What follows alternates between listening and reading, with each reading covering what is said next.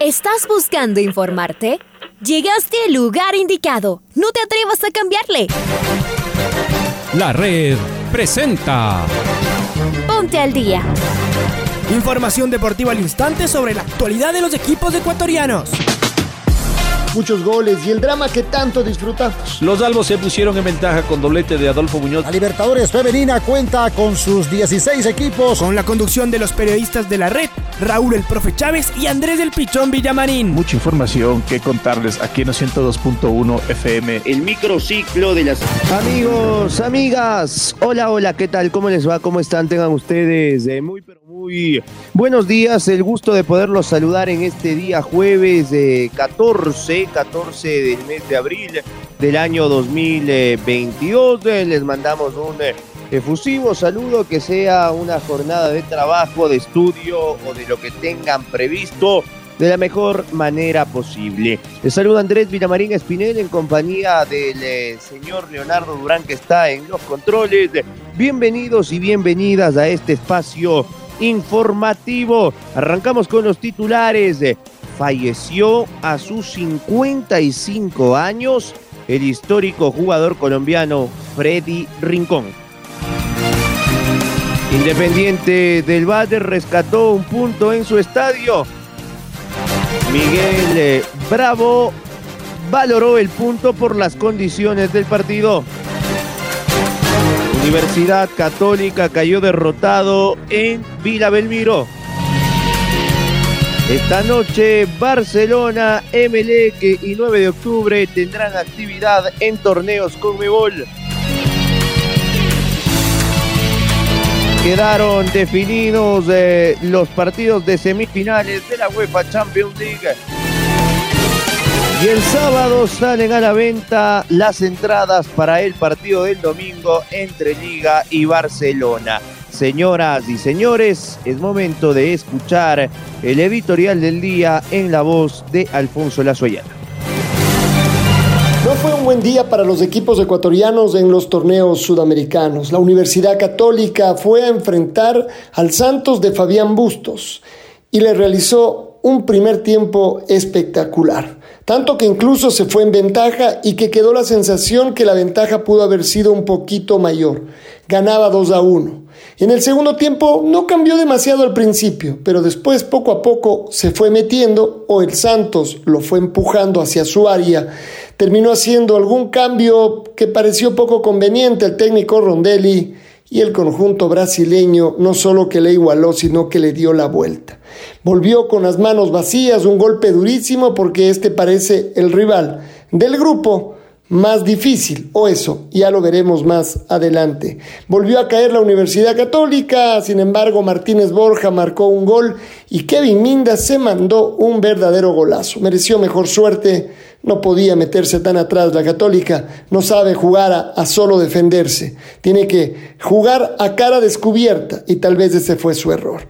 Y en la noche, muy tarde, el Independiente del Valle sufrió para poder empatar al cuadro del Tolima, que lo tuvo en el arco, nada más ni nada menos que el arquero de la selección ecuatoriana de fútbol, Domínguez, el Dida, y que en algún momento se convirtió en figura. Parecía que los colombianos se llevaban el triunfo, el Independiente logró descontar, y cuando terminaba el partido, Junior Sornosa, que está de racha, volvió a marcar y logró al menos rescatar un punto. Claro, uno dice, había ganado tres de visitante, ahora pierde dos de local en la Libertadores del Independiente, tiene que seguir jugando. Y hoy hay más partidos de Copa Libertadores de América y de Copa Sudamericana. El cuadro de Barcelona en la Sudamericana visitará al conjunto de Lanús intentando continuar con su, con su racha y su gran momento. Mientras tanto, el club Sport Emelec recibirá al Deportivo Táchira. Sabe que para seguir en carrera tiene que ganar este partido al cuadro venezolano, que parece el más débil del grupo.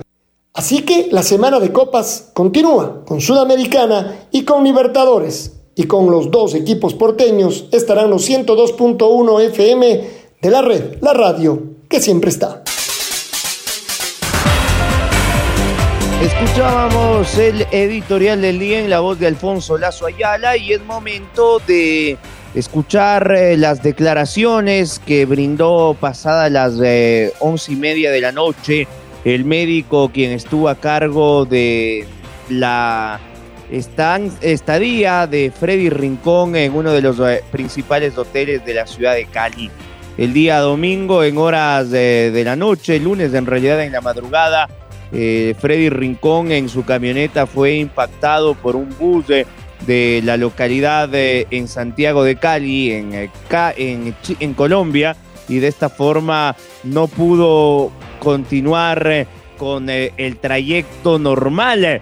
Fue impactado, ingresó a terapia intensiva, pasó en unidad de cuidados intensivos el lunes, el martes, el miércoles y lamentablemente en horas de la noche fue notificada su eh, parte médico donde falleció. Estas son eh, las palabras del médico tras este sensible momento que atraviesa el balompié colombiano y en realidad el fútbol mundial. Freddy Rincón, quizás uno de los más grandes eh, jugadores de todos los tiempos de Latinoamérica y uno de los más grandes de Colombia. Paz en la tumba de Freddy Rincón. Escuchamos a su médico de nuestros equipos de trabajo. Eusebio Rincón Valencia ha fallecido.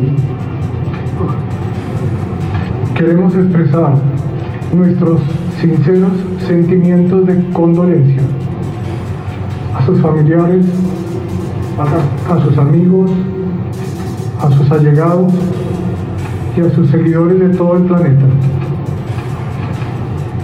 Nunca habrá forma de expresarles lo que se siente perder a uno de nuestros pacientes, quien quiera que sea ese paciente. Les pedimos a todos, por favor, hacer honor y enaltecer la vida de Freddy Eusebio por todas las alegrías que nos brindó, por todo lo que nos hizo vibrar. Muchísimas veces, desde muchos rincones de este planeta, gracias a su maravilloso despliegue de vida y su maravilloso despliegue deportivo. Hagamos honor a su vida, como lo merece Feliz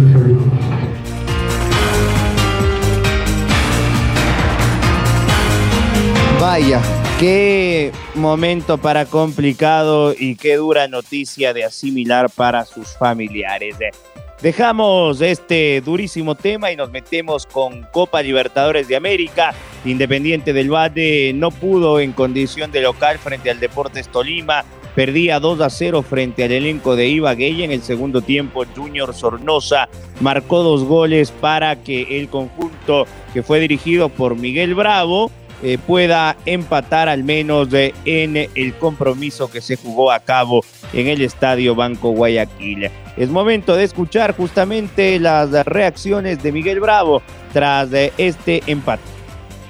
Creo que en el balance general del partido fuimos ampliamente superiores.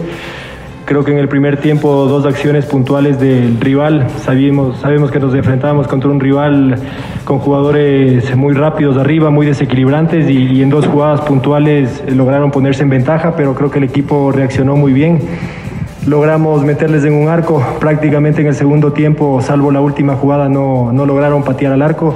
Eh, probamos diferentes tipos de, recursos, desequilibrio individual, remates de media distancia y valorar eh, lo anímico, porque creo que hoy, hoy los, jugadores lo hicieron muy bien, los que entraron también lo hicieron muy bien y, y creo que hoy eh, sirve sumar este punto, el, equipo está en primera posición y, y siempre nos vamos a enfocar en, lo bueno que se hizo. Y el eh, que viene a ser el goleador por ahora de las dos primeras semanas de Copa Libertadores de América es Junior Sornosa tiene tres tantos ya en eh, su recorrido dentro de esta competencia 2022. Ayer Sornosa fue el jugador más claro del Independiente del Valle. Un eh, gran gol tras la habilitación de Bauman lo ponía en vida el conjunto de Paiva y posteriormente sobre el final dictaminaron una pena máxima que el mismo jugador de Puerto Viejo la cambió por gol. Junior Sornos en rueda de prensa tras el empate con Tolima dijo esto. Estamos muy tranquilos por el trabajo que hicimos. Eh, en el segundo tiempo salimos eh, a buscar un resultado que nos diera eh, los tres puntos. Lastimosamente no se pudo. me voy muy feliz con el rendimiento de todos mis compañeros. hicimos un trabajo excepcional. Muy contento, creo que el, el míster nos dio todas las herramientas para, para poder ganar el partido, lastimosamente no se pudo. Eh, y como, como usted lo dijo, o sea, los rivales eh, cada vez nos estudian más y nosotros tenemos que, que seguir, seguir mejorando, seguir trabajando, eh, porque tenemos un gran plantel, lo hemos demostrado en todos los partidos, que somos un gran equipo, una gran familia. Hay que seguir mejorando, seguir trabajando para que, que, los resultados se nos den, se nos den porque, porque, por la familia, por, por el grupo que tenemos. Mientras tanto que por Copa Sudamericana en Vila Belmiro el equipo de Santos derrotó tres goles por dos a la Universidad Católica en la noche de presentación eh, en el estadio del equipo Peixe. Johan Julio y Brian Angulo fueron protagonistas. Precisamente el exjugador de liga al minuto 15 de cabeza la mandó a guardar en el arco de Darwin Cuero sin embargo, la respuesta anímica y futbolística de la Universidad Católica trajo consigo que Cristian Martínez Borja logre igualar de forma momentánea las acciones al minuto 26 y sobre el cierre del primer tiempo al minuto 42. Kevin Minda con un trayazo de media y larga distancia venció la resistencia de Joao Paulo. Para el segundo tiempo, el elenco del Santos logró empatar con un penal inventado por el árbitro venezolano José Argote y Leo Batistao consiguió lo que era el 2 a 2. Católica no pudo resistir a las arremetidas del Santos y faltando cinco minutos para el cierre del partido, un cabezazo furibundo del Cuco Angulo fue el gol determinante para el conjunto de Fabián el Toro Bustos. Fue 3 a 2, Católica quedó muy complicado en su grupo, que también lo tiene a La Calera y a Banfield, que juegan esta noche en territorio chileno.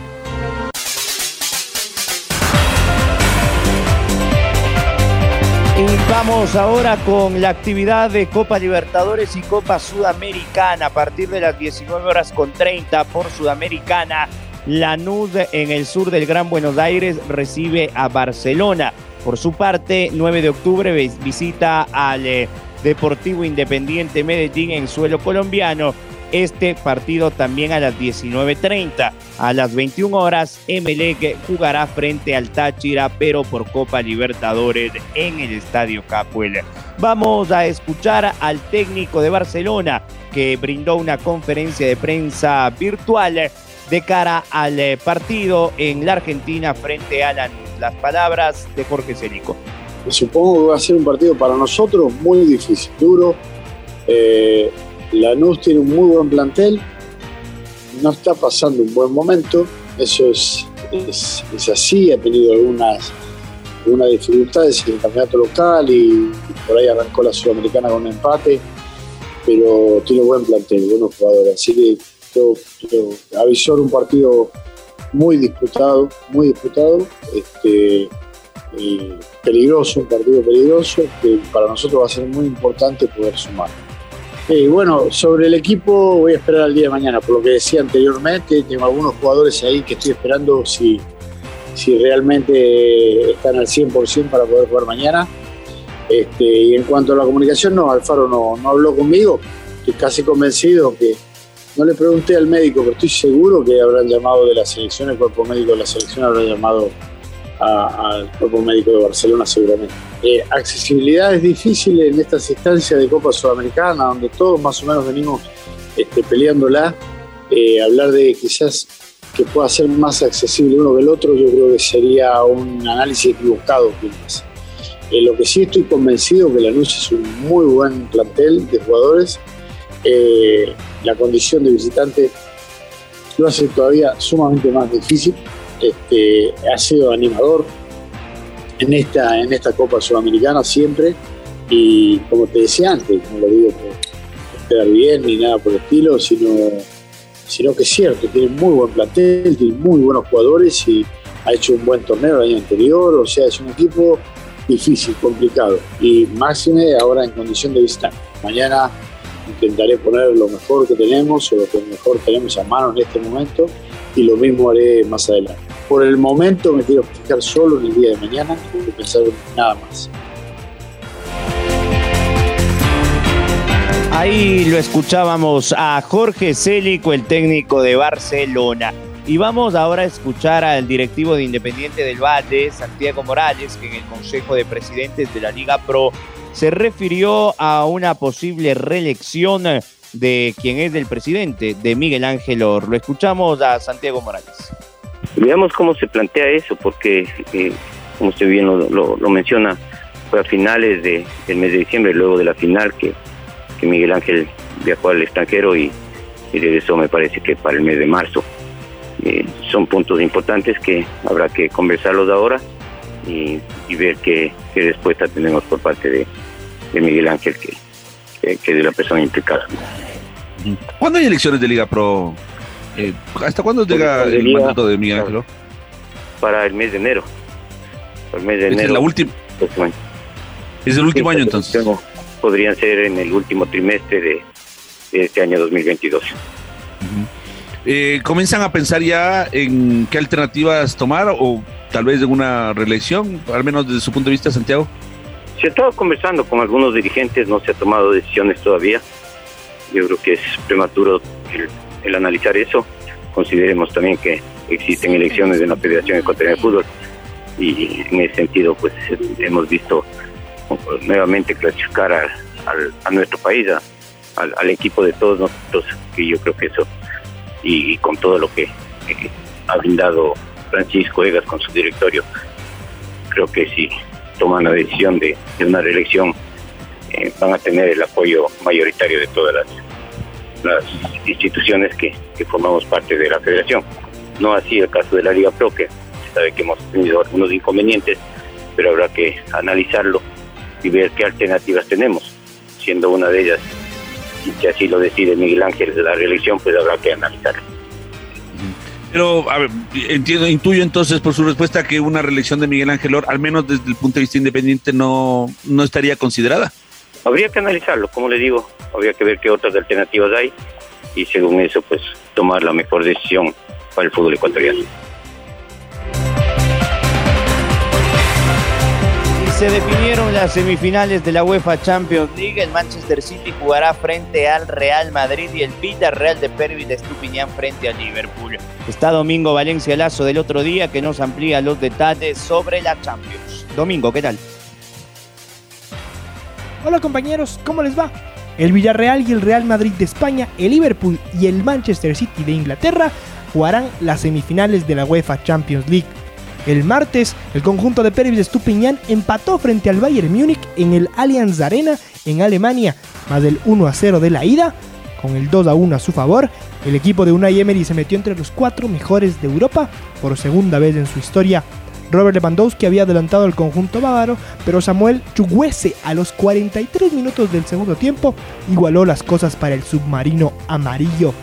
Mientras tanto, que ese mismo día, el Real Madrid sufrió algo más de la cuenta frente al Chelsea en el Santiago Bernabéu. En algún punto el conjunto inglés con goles de Mason Mount, Antonio Rudiger y Timo Werner le ganaba 3 a 0.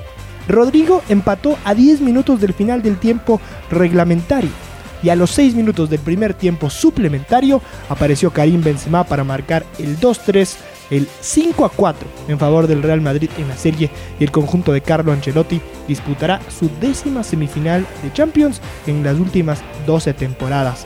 Mientras tanto, que ayer en la tarde se jugaron los partidos de vuelta. El uno entre el Atlético de Madrid y el Manchester City que terminó 0 a 0. Se intercambiaron un poco los papeles y el equipo de Diego Simeone pareció el City, mientras que el equipo de Pep pareció el Atlético de Madrid defendiendo la diferencia obtenida la semana pasada en Manchester. Mientras tanto, que en Liverpool el equipo de Jürgen Klopp se mató a goles frente al Benfica. Ibrahima Konate abrió el marcador, Gonzalo Ramos igualó para el conjunto Lisboeta, pero apareció Roberto Firmino en dos ocasiones para marcar el 3 a 1. Roman Yaremchuk y Darwin Núñez empataron el partido y con un 6 a 4 a su favor, el Liverpool se metió nuevamente entre los cuatro mejores de Europa. Las semifinales se jugarán la semana del 26 y 27 de abril. Manchester City recibirá al Real Madrid y el Liverpool al Villarreal, mientras que los partidos de vuelta, el Villarreal el 3 de mayo recibirá al Liverpool en el Estadio de la Cerámica, mientras que el 4 de mayo el Real Madrid será local ante el Manchester City. La final se jugará el 28 de mayo a las 14 horas hora de Ecuador en París. Informa para el Noticiero al Día, Domingo Valencia. Compañeros, vuelvo con ustedes de Estudios Centrales. Muy bien, eh, domingo, ahí está entonces la actualidad de UEFA Champions League. Y justamente Pablo King nos va a hablar eh, sobre el lateral del Villarreal de España, Pervis de Estupiñán, que será el segundo ecuatoriano en jugar una semifinal de Champions. Antes lo había hecho Luis Antonio Valencia con el Manchester United. Pablito King, qué gusto, buen día. Hola, ¿qué tal? ¿Cómo les va amigos y amigas de la red? Aquí está la información para el noticiero al día.